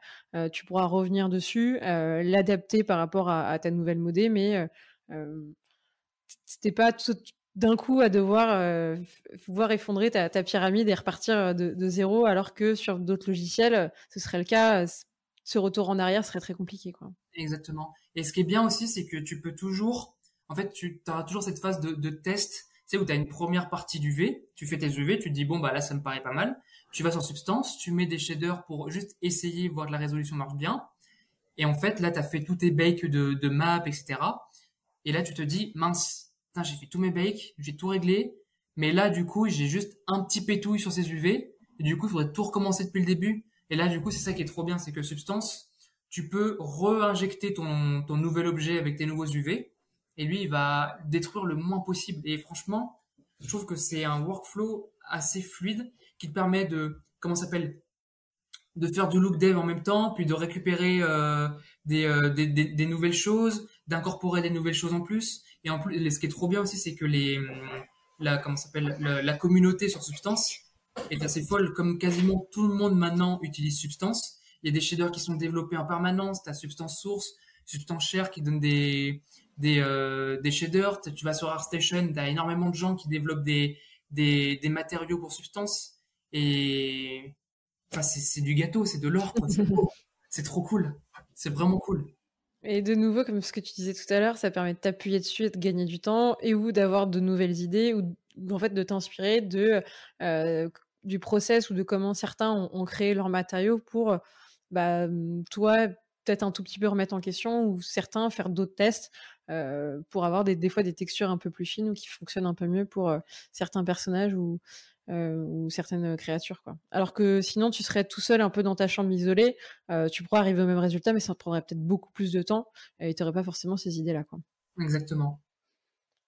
bah, c'est bien, j'ai fait ma transition avec les tests. On va pouvoir passer à la partie créativité, où tu nous as pas mal expliqué que pour toi, là, les outils, c'est un moyen, un moyen en fait d'exprimer une histoire. mais, mais ces histoires-là, j'ai envie de te dire qu'il y a 10 000 manières de les raconter. comment toi, tu en arrives à le raconter d'une manière une? Comment tu fais tes tests? Quelles questions tu te poses à la base pour être sûr de raconter l'histoire de la manière qui te semble la plus juste? La question est très très longue, je suis désolée. non, en fait, moi, ce que j'aime bien, c'est que euh, quand je regarde des designs sur ArtStation ou que je regarde des, des concept artistes qui, sortent des, des, des designs assez, euh, assez loufoques ou incroyables ou, même des fois euh, mignons, hein, et eh ben je me, en fait, il faut que je ressens cette, cette envie de me dire, waouh, le design il est cool, le design il est trop stylé, j'ai envie de le refaire. Parce que je sens qu'au niveau des textures ou au niveau de de ce qu'il raconte, de ce qu'il de dégage en fait, j'ai envie de pouvoir le, retranscrire en 3D et le, partager à, tout le monde autour. Tu vois, c'était euh, l'exemple du, du, petit crabe. En fait, le comment s'appelle? C'est l'artiste, elle l'a publié sur euh, Carter Design Challenge sur Facebook. Et en fait, je regarde à chaque fois, je regarde plein de designs qui passent, tu scrolls, tu scrolls, et je me souviens avoir vu ce petit crabe et m'être dit, punaise, mais c'est tellement créative, c'est trop bien. C'est et en fait je regardais et elle avait quasiment pas de visibilité la pauvre sur son sur son projet. je me dis non c'est pas possible, il est trop bien son projet, il est trop euh, il est trop mignon. Il enfin moi il m'a touché, il m'a fait il m'a fait quelque chose, tu vois, il m'a donné, il m'a fait une petite émotion de me dire oh j'aimerais trop même adopter un petit crabe trop, trop clémentine, il est trop chou. Et, et du coup je me suis dit mais je vais je vais contacter cet artiste, je vais lui demander si je peux euh, si je peux reproduire son, son projet et, et, lui donner vie en fait avec, avec, la 3D. Donc je l'ai contactée, elle m'a très gentiment dit qu'il n'y a pas de problème, qu'elle avait hâte de, de, voir le résultat. Et son projet, je crois que je me suis vraiment, c'est un des projets où je me suis le plus éclaté à le faire. Parce que à chaque fois, tu, tu regardes, tu dis, oh, le petit crabe, il est mignon. Et en fait, tu, tu, tu, quand, quand je le modélisais, tu vois, je me disais, ah punaise, le pauvre, en fait, il s'est fait éplucher d'un côté, euh, mais en fait, c'est sa carapace. Euh, t'as ces petites pinces là, t'as envie de les prendre, ça peut faire pouic pouic, tu vois. Il y a plein de, il y a plein de trucs à chaque fois quand je dis, quand je, quand je sculpte, je me dis ah ça peut être comme ça, ça peut être comme ça. Et même t'as les, le, le travail des matériaux. Tu vas, tu vas tester plein de techniques, tu vas essayer, euh, tu vas te dire bon il faudrait que dans cette broche peut-être que je fasse comme ça, dans substance est-ce que je pourrais pas faire autre chose en complémentarité avec cette broche euh, Et là je me suis retrouvé plusieurs fois, c'était, quand? C'était en novembre dernier, je crois.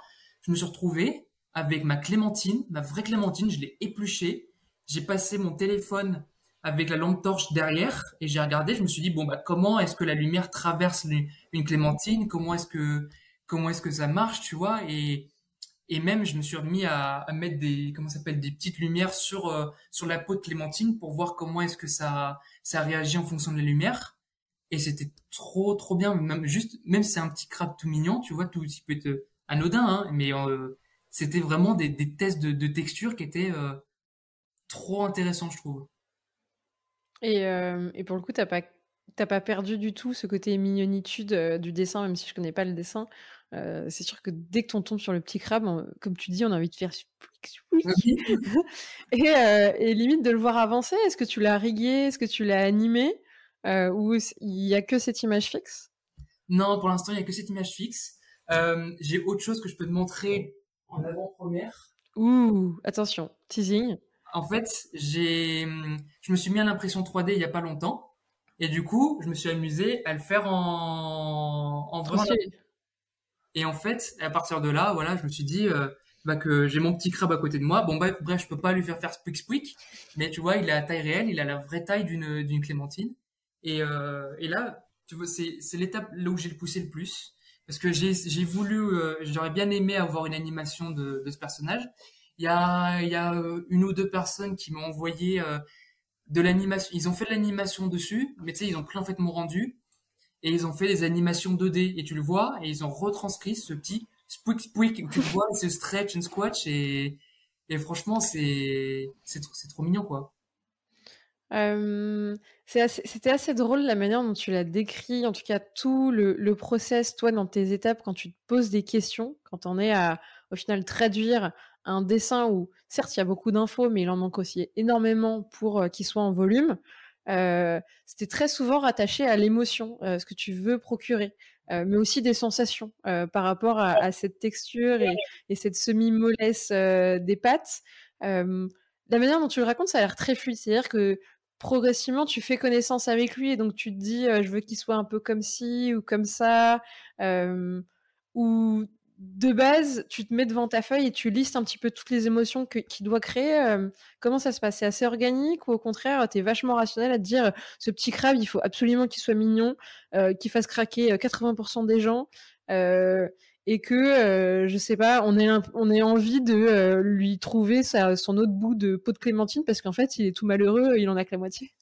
Non, en fait, je pense que c'est au fur et à mesure. Je m'attache au personnage et euh, au fur et à mesure, tu vois, je, vais plus je vais rentrer dans les détails, plus ça va, en fait, ça va, ça va couler de source. Et euh, et oui, toujours avec ces émotions, je me dis, il faut que, en fait, moi, ça m'a fait retranscrire cette émotion-là, et il faut que j'arrive à le, à le retranscrire de mon côté aussi en 3D. Et en fait, ce qui est compliqué aussi, comme tu disais, c'est que comme tu as juste une seule image, il faut savoir tourner autour, il faut savoir interpréter dans, dans, tous, les, dans tous les sens.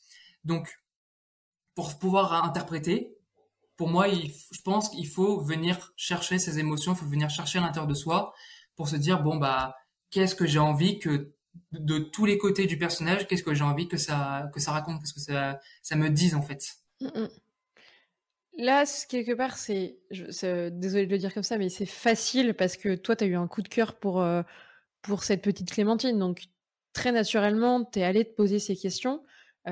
pour un travail pro, où tu as un carré design qui t'est imposé, pour lequel tu as plus ou moins une affinité, un coup de cœur, comment tu fais pour te connecter autant à, une émotion être autant dans, dans, une justesse pour le retranscrire et que ce soit pas fade, parce que tu en es juste à faire une exécution d'un personnage 2D. Quoi? Bah en général, tu as, un script à côté tu as un script avec ce que va faire le personnage euh, dans le film ou dans la série. Et du coup, tu vas essayer de, de te dire, OK, bon, j'ai ce design qui me donne ces intentions-là, mais il faut quand même de mon côté que j'arrive à me dire, il va être comme ça, il va faire ça. Donc, est-ce que ce serait pas mieux que, euh, imaginons que mon personnage, tu vois, dans le, dans le script, il, il court très très vite, et on me donne un design d'un personnage qui est gros, tu vois. Donc, bon, on va exécuter le design du personnage qui est gros, mais tu vas quand même essayer de proposer à côté. Mais vu que votre personnage il court super vite, est-ce qu'on pourrait pas essayer de le faire un peu plus élancé? Est-ce qu'on pourrait pas essayer de faire euh, de faire comme ci, de faire comme ça Tu vois, il y a toujours des des questions avec le réalisateur, avec le, le lead, avec le superviseur. Donc c'est, je dirais que c'est pas. Alors pour un projet perso, je suis seul face à mon à mon sculpte, donc c'est mes émotions qui me sont propres. Alors qu'au au travail, c'est plutôt une, un esprit d'équipe, c'est plutôt de la, hum, comment s'appelle, de il y a beaucoup de discussions, il y a beaucoup de, comment, de, de brainstorm. Euh. Brainstorming sur le, le personnage, ce qu'il doit, ce qu'il doit faire. Parce que je vais faire une partie du personnage, mais il va passer entre les mains de plusieurs personnes aussi.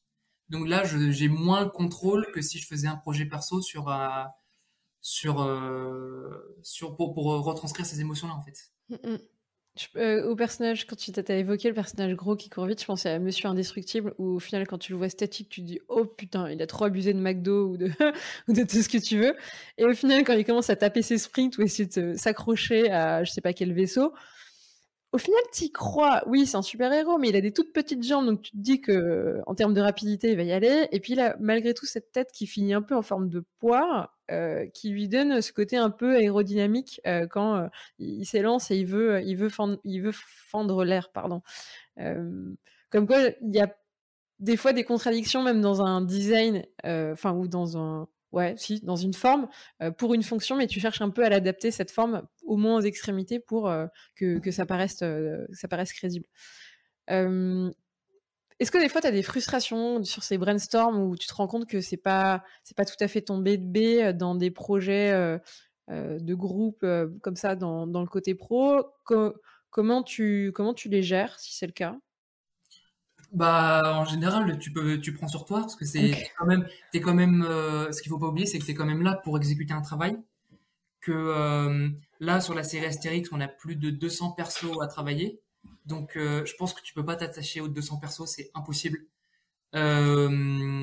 mais en général, franchement, je prends du plaisir parce que je me lève le matin. J'ai la chance de pouvoir me dire, je me lève le matin et je fais le travail que j'ai envie de faire. J'aime mon travail, j'aime ce que je fais. Du coup, je, profite au maximum de pouvoir travailler les personnages, de pouvoir travailler les textures des personnages, d'avoir des retours euh, la plupart du temps qui sont positifs de la part de la production, de mon lead. Donc, euh, donc pour l'instant, on va dire que je, je profite de, tout de tous ces moments-là. Bon, bien sûr, je t'avoue qu'il y a des moments aussi, des fois, où c'est un peu plus dur, hein, mais euh, je pense que c'est tout travail. Donc, euh, je dirais que je m'attache au personnage parce qu'il faut quand même donner un, comment s'appelle un peu sa, sa, son image dans le personnage que tu que tu fais. Mais des fois, ça va tellement vite que t'as pas le temps de, de mettre ton âme dans, euh, dans tous les sculptes, en fait. Mm, mm, je comprends.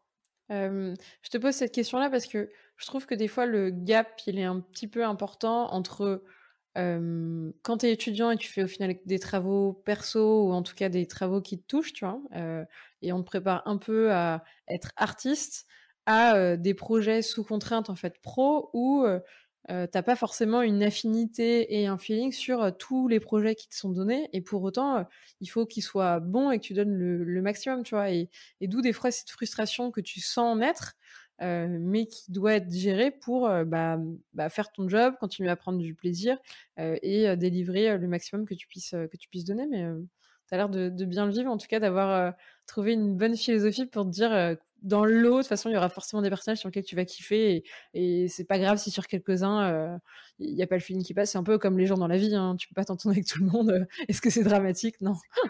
Mais surtout, je pense qu'en fait, un travail, c'est un travail et du coup, il faut savoir euh, mettre des fois des distances en fait avec. Il faut savoir, il faut se dire que le projet il t'appartient pas, il appartient à la boîte, il appartient au producteur et que du coup c'est eux qui vont mettre l'argent dans, dans cette production. Et hum, toi tu es là pour être au service de ces demandes-là. Donc hum, savoir mettre des distances le soir quand tu quand tu rentres chez toi, à pas te dire putain je suis frustré, j'ai pas pu finir ça ou euh, je suis frustré parce que euh, ce personnage-là, euh, ça va pas, parce que ça, ça va pas, j'aime pas le design, etc. Il faut quand même avoir cette distance et te dire, certes, j'aime pas ce personnage, certes, j'aime pas ce design, mais il, il m'appartient pas, il appartient à la boîte. C'est pas un personnage qui va moi me permettre de, de comment s'appelle, de, de montrer mes émotions, tu vois. C'est, c'est, pour ça que les projets perso à côté, ils te permettent de, de te libérer, de, de, de, montrer ces émotions que tu as envie de faire passer, ou même de d'expérimenter tout simplement, ou de, de t'amuser, de te, tu vois, c'est un projet perso pour moi, il faut il faut pas le prendre comme euh, une contrainte ou comme une tâche, il faut plus le prendre comme euh, comme un, un passe-temps, comme un comme un comment s'appelle, comme un jeu en fait. Donc, quelque part de ce que j'entends, là, pour toi, c'est vachement important d'avoir des projets perso à côté. Ça participe à ton équilibre pour euh, continuer à faire des trucs qui vraiment te, te font très plaisir, euh, qui est ton terrain de jeu où tu vas expérimenter, tu vas pas avoir peur de te planter, et où tu, tu continues de bah, faire des choses qui t'inspirent, qui te donnent plein de nouvelles idées, et où tu t'éclates, en fait euh, surtout si euh, la journée c'est plus ou moins sympa parce que des fois c'est plus et des fois c'est moins. Au moins le perso c'est euh, linéaire dans le kiff, c'est que du kiff. Ah oui oui oui, oui c'est que du plaisir. Bah moi je pars du principe où si je prends un design, si je reproduis un design en 3D, c'est que le design me plaît et que je vais, me faire plaisir dessus. Tu vois, je vais te donner un exemple. J'ai fait un, un nain il y a pas longtemps là qui est au-dessus d'une montagne avec un marteau. Et ce projet, les gens, il, y, y en a quelques-uns qui me disaient, ouais, mais c'est pas ton, meilleur projet ou c'est pas, c'est pas le projet que j'aime le plus, tu vois. Mais moi, dans ma tête, je me suis dit, je m'en fiche. Je me suis tellement amusé à faire un nain, à faire un, à faire ses vêtements, à faire son armure, à faire euh, son drapeau, à faire, euh, à, tout faire que bah écoutez vous aimez pas oui c'est comme les goûts et les couleurs ça, ça, dépend des gens mais moi je me suis moi j'ai pris du plaisir et c'est ce qui importe le plus ouais, t'as pas fait ce projet-là pour faire plaisir aux gens autour de toi ou avoir le plus de likes sur cette nouvelle image et que ce soit le nouveau projet phare euh, quand tu te mets devant l'ordi t'as envie que ce soit toi ton kiff que ça plaise ou pas euh, tant pis euh, si tout le monde est trop fan tant mieux mais c'est pas là que pour toi il y a le truc le plus important. Non pas du tout. Non pas du tout. Si en fait, si je commence à faire des projets pour une communauté, moi, pour moi, ça devient toxique. Parce que je suis pas, euh, quand je fais des projets, je suis pas au service, je suis pas payé, je suis pas au service de, de personnes. Je suis là pour me faire plaisir. C'est comme, euh, je vois énormément de, gens, tu vois, qui prennent des feuilles de dessin, qui vont euh, dans un parc, qui dessinent, qui dessinent de, qui dessinent des parcs, qui dessinent, qui dessinent, je sais pas, n'importe quoi, tu vois. Ils font ça parce que ça leur fait plaisir. Moi, c'est pareil. Moi, c'est comment, c'est plus ma, hum, en fait, c'est mon dessin, moi, en fait. Euh, c'est de la sculpture, c'est de la 3D, c'est l'ordinateur, mais c'est mon dessin à moi. Bah, je pense que tu as, une source d'inspiration et de motivation inépuisable parce qu'en effet, tu, le fais pour toi et tant que tu auras envie, toi, tu continueras. Qu'est-ce qui déclenche ce moment où tu as envie justement de te mettre devant l'ordi et de faire un nouveau perso? C'est quoi qui t'inspire? Qu'est-ce qui te donne envie de créer? C'est quoi chaque fois la nouvelle étincelle qui te fait repartir sur un nouveau projet perso? Je t'avoue, c'est compliqué parce que en fait j'ai très souvent cette étincelle parce que je suis arrivé à un, moment où des fois j'ai le, manque parce que j'ai le manque de, de, créer. J'adore, j'ai toujours aimé créer, j'ai toujours adoré écrire des histoires, raconter des histoires, faire des dessins, euh, créer des créer des choses, créer des comment s'appelle avec de la pâte à modeler, de la pâte la pâte à sel, pâte fimo. Et en fait, j'ai constamment ce besoin de, de, créer quelque chose. Et à partir du moment où je me retrouve le soir, je rentre du boulot, je me mets devant l'ordi, je regarde une série, et bon, bah cool, je regarde une série, mais euh, derrière, enfin, je crée pas, j'ai pas ce, cette chose, tu vois, c'est comme les gens qui, vraiment, qui dessinent, ils ont tout le temps besoin de, d'avoir un crayon, une feuille de papier, et dessinent, dessinent, dessinent. C'est un exemple, c'est quand j'étais, euh, quand j'étais en études, j'avais une amie, on allait boire un café, on allait au bar, on allait, euh, on allait dans un parc, on allait en pause de déjeuner. Elle avait constamment son petit, son petit calepin, son crayon, et elle dessinait, elle dessinait, elle dessinait, elle dessinait. Et moi, je trouvais ça genre incroyable, même en cours. C'est vrai, ça permet. Elle, elle suivait les cours, il n'y avait pas de problème, il n'y avait aucun manque, aucun manque de respect envers les, les, les intervenants. Mais elle dessinait, elle dessinait tout le temps, tout le temps, et pourtant elle suivait le cours, elle répondait aux questions. Et moi, je trouve ça toujours incroyable, quoi. Ça, ça, fait partie de toi, ton équipe. Tu as besoin de ça, en fait, euh, un peu au quotidien ou sur, sur ta semaine, de d'avoir un peu ces moments pour toi où, en effet, tu, tu, tu vas créer. quoi. Ouais, exactement. c'est quoi tes sources d'inspiration euh, si, si on était derrière toi sur ton fil, je sais pas, Instagram ou sur ton, ton Pinterest ou je sais pas où tu mets toutes tes références, euh, c'est quoi les trucs sur lesquels tu bloques quasiment systématiquement et qui te font genre quasiment euh, kiffer euh, direct? C'est-à-dire, ce truc-là, je veux le refaire, j'ai pas assez de temps, je sais pas si je le referai un jour, mais vraiment tu bloques et tu as à chaque fois des énormes coups de cœur dessus. Bon, il y a de, il y a de tout, tu sais. Comme je te l'ai dit au début, j'aime bien passer de, stylisé à, à réaliste. Et mes inspirations en général, oui, c'est sur Instagram, sur ArtStation. Et et en fait, je suis tout le temps abonné à des comptes de 3D, de concept, de concept art, de cara design, euh, de photographie. J'aime beaucoup, beaucoup la photographie. Et il y a un photographe qui fait des, des portraits d'animaux qui sont assez euh, incroyables. Je retrouverai le, le, nom tout à l'heure si tu veux. Carrément. Et, euh, et j'adore parce que en fait, donc j'aime beaucoup le, le la, la, sculpture et, et les textures, mais je suis émerveillé aussi par la lumière, par l'étude de la lumière. Et du coup, les photographes, en général, ils savent très très bien gérer leur lumière. Et ça, c'est des, je fais des screens où j'enregistre et euh, et c'est beaucoup d'inspiration de, de lumière, de comment est-ce qu'on peut aussi traduire euh, des émotions ou des euh, des intentions par la lumière, tu vois, et comment mettre en scène par la lumière. Et ça, je trouve ça toujours fascinant même, fascinant. Donc, comme quoi, en dehors de la 3D, par ce médium-là, la photo, tu arrives à prendre toi des informations, mais aussi ça te procure des émotions. et ça beau être réaliste et pas être stylisé dans un sens, pas accentué parce que l'animal il va pas commencer à faire des grimaces ou à sourire. Il y a quand même quelque chose qui se crée parce qu'il y a une poésie dans la lumière ou dans le cadrage et, et dans, dans, ces cas, tu es très sensible et tu te dis c'est incroyable, il y a ce truc en plus alors que cette photo elle aurait pu être prise par n'importe qui d'autre, tu serais tu te serais pas arrêté dessus quoi. Oui, oui, oui, exactement. Mais il faut, il faut toujours qu'il y ait cette patte artistique, une intention artistique. Tu vois, c'est pas, euh, je me mets dehors, je prends une photo, oh là là, la lumière est incroyable. Non, c'est, c'est quelque chose de plus naturel. Et, euh, et toujours, s'il y a cette intention artistique, s'il y a cette, euh, comment s'appelle, ce, cette patte d'un artiste, là, ouais, je peux, je me dire, c'est incroyable. C'est quelque chose qui, c'est quelque chose qui est comment, qui est, euh, qui est voulu, qui est assumé en fait. Et là, euh, là, je veux me dire, oui, oui, là, c'est, il y a, quelque chose et c'est vraiment, c'est vraiment chouette. Après, euh, là où j'aime, euh, j'aime beaucoup, oui, c'est au niveau, au niveau des designs, quelque chose qui va être vraiment, qui va être vraiment assumé dans les, dans les shapes, dans les, dans les, comment s'appelle, dans l'anatomie et qui est maîtrisé aussi. Bah là, bien sûr qu'on va tous s'arrêter sur, sur des, sur des trucs comme ça.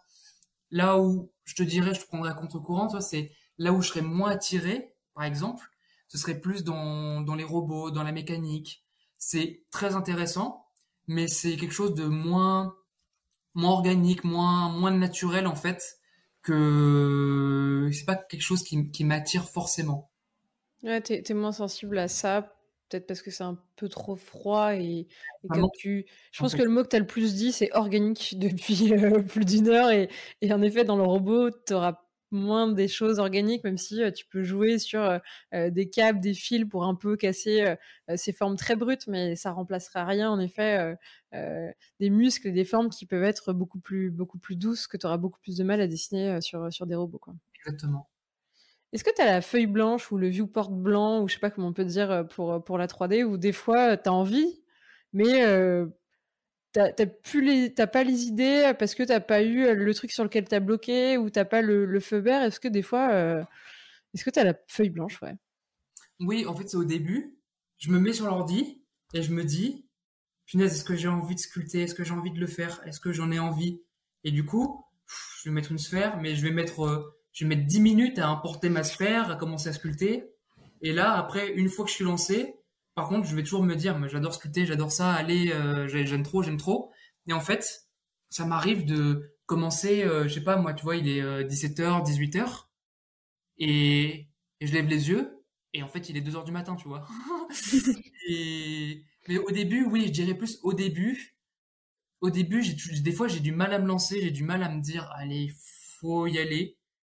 Et une fois que je suis lancé, par contre, une fois que je suis lancé dans le projet, Là, j'ai envie de me, j'aime toujours en fait, je déteste commencer un projet et, avorter. Je déteste ça, euh, me dire allez hop, ça m'a saoulé, je l'arrête, je le, il n'existe plus. Non, non, au contraire, je commence le projet et j'aime beaucoup l'amener jusqu'à la fin. Du coup, cette période-là où, où ça prend en fait beaucoup de temps et c'est cette inertie qu'il faut mettre en place, c'est quoi? C'est la peur de faire un projet ou et du coup de, le commencer ou c'est juste la flemme de commencer à faire cet effet boule de neige et, euh, qui prend très très vite on dirait mais ouais, c'est ça c'est ça c'est juste la, flemme au début de commencer de me dire bon allez je repars je repars dessus il faut que je recommence ça. Et au au final tu sais c'est c'est un jeu quoi tu tu, commences et après tu as envie de te dire ouais mais après à quoi est-ce que, enfin à quoi va ressembler après? Euh, tu le mets dans Maya et c'est juste un sculpte tu dis ouais mais après avec les textures qu'est-ce que ça va donner? Et du coup tu tu pousses, tu pousses, tu pousses jusqu'à tout voir et, jusqu'à la, jusqu'à la fin en fait. Euh, à tous ceux qui pourraient te dire non mais euh, j'ai un boulot, j'ai pas le temps de faire des projets perso, tu leur répondrais quoi? Ça dépend de l'emploi du temps de chacun. Moi aussi, j'ai un boulot à côté et j'ai ma copine, j'ai, je me déplace pour, euh, je me déplace à droite à gauche, mais je trouve du temps en fait. C'est, moi je dirais juste que c'est la motivation c'est la, la motivation, tu as envie d'en faire un, tu en fais un, tu vois, il y a aucune obligation, moi je pense. T'as pas, t'es pas obligé de faire un projet perso. C'est en fait, c'est si ça, si ça te fait kiffer, et bah vas-y, lance-toi, si t'as envie, fais-le. Mais si ce qui te fait kiffer, toi, bon, t'as ta journée de travail, t'as plus envie de toucher la 3D derrière, et que quand toi tu rentres, t'as envie que d'une chose, c'est faire à manger ou faire faire du dessin ou faire je sais pas une autre activité et ben si c'est ça qui te qui te qui te motive dans la vie et ben c'est parfait. Si c'est ce qui te rend heureux c'est nickel. Tu vas devenir philosophe après. Fais gaffe hein, on va t'inviter sur des podcasts de philosophie. Euh, est-ce que tu aurais un truc à rajouter euh, peut-être pour euh, bah, peut donner envie à, d'autres de, de, faire des projets perso ou, ou de continuer à faire des tests et à explorer? Bah, si les gens sont motivés dans la créativité, dans la création de, projets, il faut qu'ils se lancent. S'ils ont envie d'expérimenter, de tester, c'est quelque chose de très bien. Surtout que au travail, quand on va rentrer, quand tu rentres dans un studio, tu perds cette, euh, en quelque sorte, cette créativité, cette, direction, ce fil, ce fil artistique en fait. T'es guidé par euh, par euh, par de, un, directeur artistique, t'es guidé par par comment s'appelle par une, une ligne créative. Alors que là, sur un projet perso, c'est toi qui as ta ligne créative, tu as ton interprétation à toi. Et, euh, et du coup, si tu as envie de te laisser guider par ça, et eh ben tu, il faut, il faut, il faut, il faut se lancer en fait. Et surtout, moi je dirais, c'est quand on est étudiant, quand on a le temps, euh, qu'il faut expérimenter, il faut montrer parce que quand on sort d'études, on n'a rien prouvé encore même même quand tu quand tu es dans une boîte, euh, ça fait un an, deux ans, trois ans, quatre ans, tu as encore, j'ai l'impression que tu l'as encore, encore, encore prouvé, tu vois, étant donné qu'on est, on a énormément de concurrence sur le marché, eh ben il faut euh, constamment prouver qu'on est là, constamment prouver qui on est, quelles nos compétences, et du coup surtout quand on est étudiant, expérimenter le plus possible, expérimenter le plus possible, et de euh, montrer que, eh ben en fait on existe, qu'on a une part artistique, qu'on peut avoir quelque chose de plus que euh, qu'un tel qui sort d'une autre école ou, ou qu'un junior qui a eu un, travail à côté. Ouais, que en, du coup, en développant ses propres projets, euh, tu développes ta propre identité et du coup, bah, tu te démarques par rapport à une concurrence qui peut être euh, féroce. Quoi. Et, et, puis normalement, c'est là aussi où tu trouves ton, ton plaisir et ton kiff, donc c'est vertueux. Exactement. Donc que tu prends plaisir, je pense, dans ton travail, eh ben, tout, tout, tout ira pour le mieux même. Mm. Et puis, du coup, ça fait de belles années devant nous pour euh, continuer à aimer ce qu'on fait et pas euh, avoir des difficultés à se mettre devant l'ordi euh, tous les matins ou en tout cas être résigné devant à devoir créer pour, pour les autres. Quoi. Mm, exactement. bah, si tu veux, je te lance sur le mot de la fin, comme ça on conclut le podcast là-dessus, vu que ça a l'air encore chaud. Qu'est-ce que tu pourrais dire à, ceux qui nous écoutent encore au bout de bientôt 1h30 euh, Comment tu conclurais cet épisode? Bah, Je conclurais que, bah, que la 3D, voilà, c'est un, un monde très riche, un monde euh, merveilleux. quoi. C'est merveilleux dans le sens où ça fait rêver. Ça fait rêver, ça donne envie à énormément de gens. Et que je dirais plutôt pour les, tous ceux qui sont étudiants, bah, il faut foncer, il faut pas avoir peur, il faut expérimenter, il faut y aller, il faut surtout croire euh, en vos capacités que tant que vous donnez les moyens, eh ben vous pouvez que y arriver.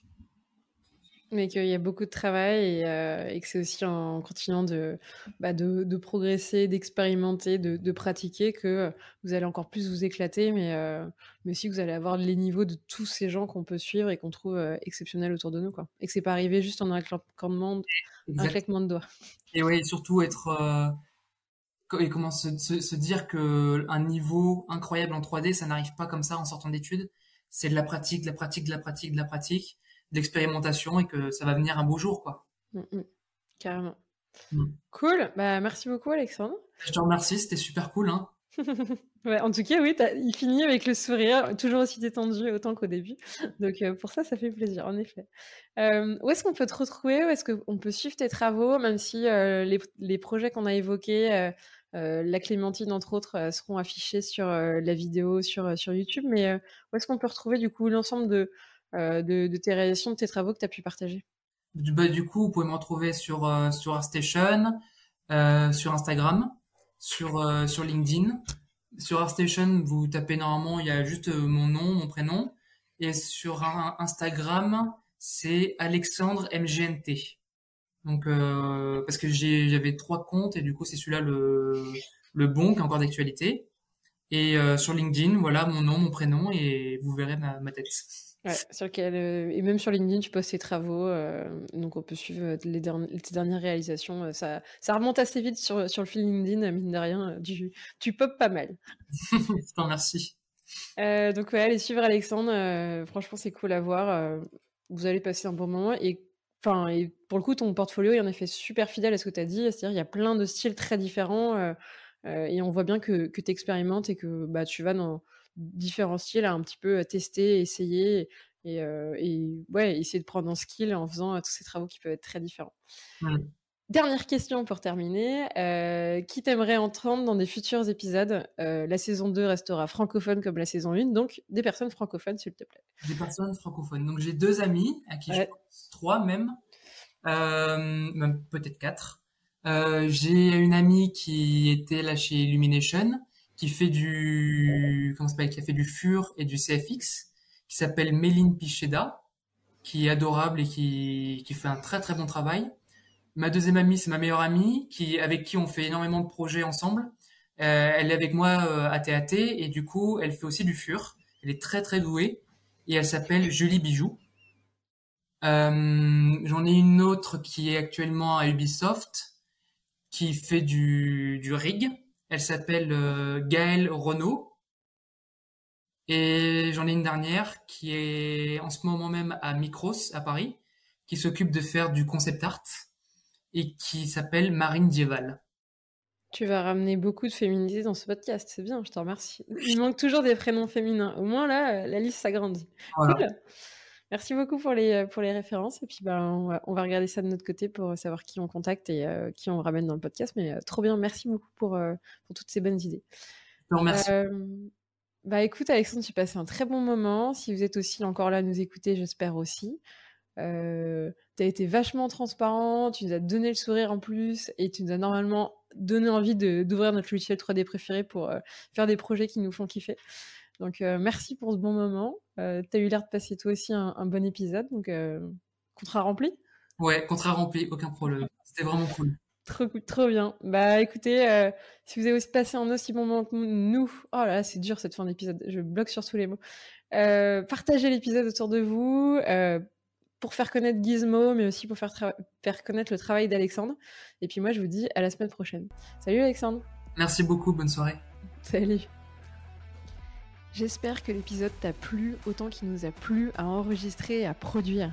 Si c'est le cas, n'oublie pas de nous laisser une petite note et de le faire tourner autour de toi. Ça nous aide énormément à le faire connaître, nous faire connaître et à diffuser de l'inspiration à gogo. En en attendant le prochain épisode, on se, on se donne rendez-vous sur gizmo.academy, g i z m ocademy avec un Y, où tu découvriras tous les résumés des épisodes précédents. On se dit à très vite, bye bye.